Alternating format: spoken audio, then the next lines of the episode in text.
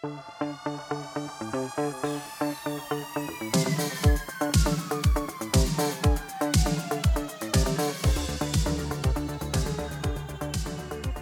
aí pessoal, sejam muito bem-vindos a mais um episódio do podcast do Economista Sincero, você bem informado ou não.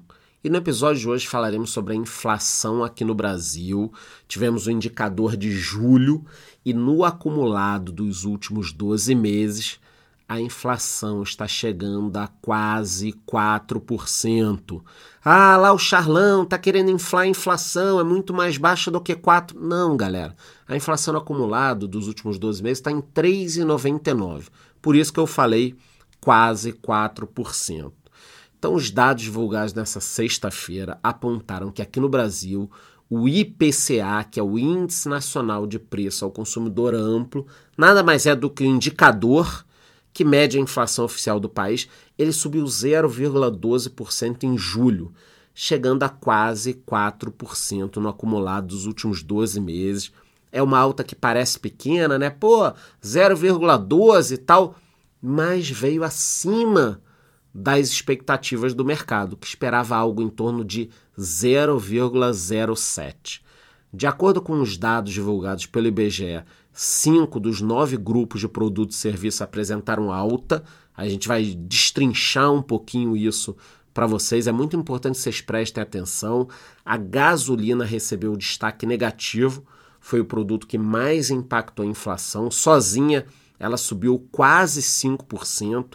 O grupo de transportes acumulou alta de 1,5%. Então, tudo isso está puxando a inflação. Nos resultados de junho, a gasolina havia recuado 1,14, então ela recuou em junho e subiu bastante em julho. Lembrando que o governo aumentou os impostos sobre a gasolina e etanol desde o início de julho. Como a gasolina, o GNV e o etanol também subiram, o diesel caiu, tá? Então, são alguns números, mas para que vocês entendam.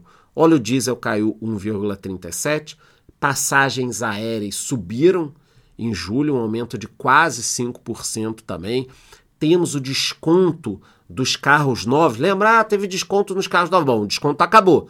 Então, tivemos uma alta de 1,65% no item carros novos. Até os pedágios sofreram um reajuste médio de 2%. Então, tudo isso acabou pesando no grupo transporte.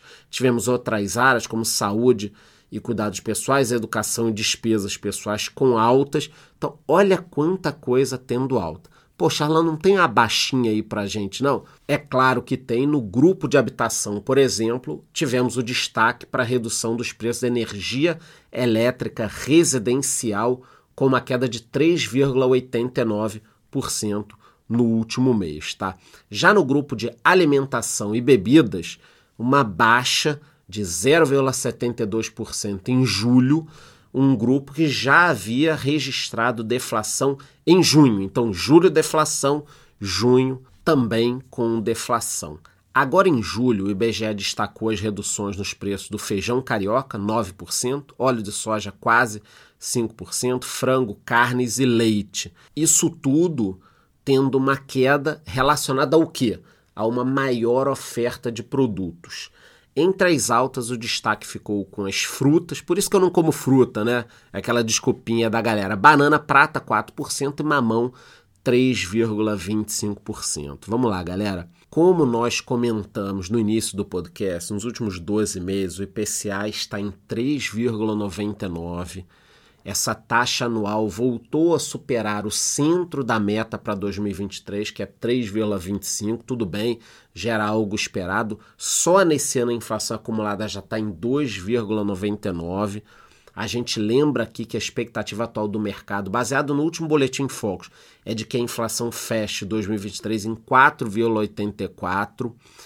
E esse é o meu medo, tá? Vamos pensar aqui. A inflação com todo o problema que está na economia, economia parada, juro alto tal, ela está rodando em 3,99. Deve subir um pouquinho mais, chegar aí no final do ano nesses quatro pouco, quiçá cinco, sendo que o governo não repassou a alta do petróleo para os combustíveis. Então, se ele conseguir ficar segurando isso, tudo bem, ele vai segurar artificialmente a inflação. Agora, e se o petróleo começar a subir de novo? Sair de 86 e pouco para 89, 90, 95 dólares. O governo vai conseguir segurar os preços artificialmente. Aí ele vai ter que repassar numa porrada 10, 15, 20% para o preço da gasolina, do diesel, do combustível de aviação.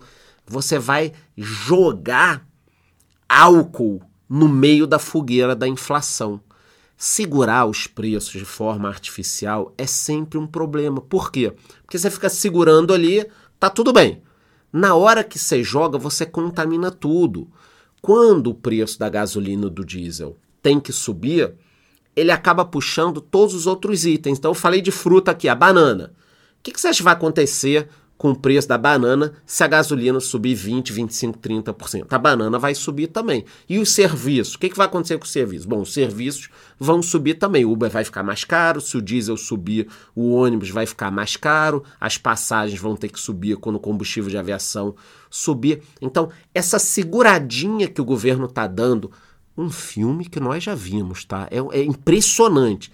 Essa seguradinha pode dar um problema muito grande lá na frente. Então, de um lado, 3,99, ok, parece pouco, mas quando a gente olha o estado da economia com o maior juro real do mundo, economia parada, eu já acho alto essa inflação. Então vamos aguardar, não quero assustar ninguém, mas é muito importante que vocês tenham esses números, né? Quase 4% de inflação, mesmo com o maior juro real do mundo, governo dando déficit, economia parada e segurando os preços combustíveis artificialmente. É um caldeirão pronto para dar uma baita cagada. Eu prometo ficar de olho em todas essas informações aqui, por isso que é muito importante que você responda a enquete que eu deixei aqui no final desse podcast, vá lá no Spotify e me dê cinco estrelas. Isso ajuda demais o meu trabalho. Qualquer novidade, eu volto. É isso. Te vejo no próximo episódio.